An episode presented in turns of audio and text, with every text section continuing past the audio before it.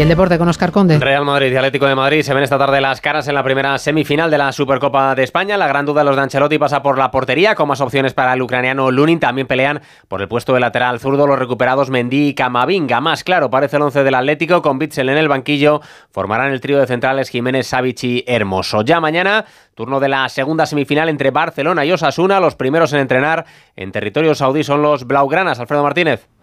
Ha comenzado a vivirse ya esta segunda semifinal con la rueda de prensa, con retraso porque ha habido un accidente en el trayecto hacia este estadio del eh, Príncipe Faisal. Xavi Hernández, que ha hablado con mucho respeto de Osasuna, ha recordado que este fue un punto de inflexión importante la temporada pasada, que el equipo tiene que tener más contundencia y que no ve que esté más exigido a ganar este título que el resto de los equipos. No lo siento eso, tenemos mucho a ganar. Y sí que es verdad que somos favoritos ante Osasuna, sí. Eh, cogemos el, cartel de favoritos, pero esto va de demostrarlo, ¿no? Esto es fútbol. Eh, Osasuna siempre nos ha complicado en los últimos tiempos los partidos y va a ser un rival difícil, rocoso. Cogemos el cartel de, favorito para mañana, pero no, no para la competición, está claro, ¿no? Por el otro lado están Atlético, Madrid, eh, son rivales muy importantes, pero queremos llegar a la final y ganarla, sí.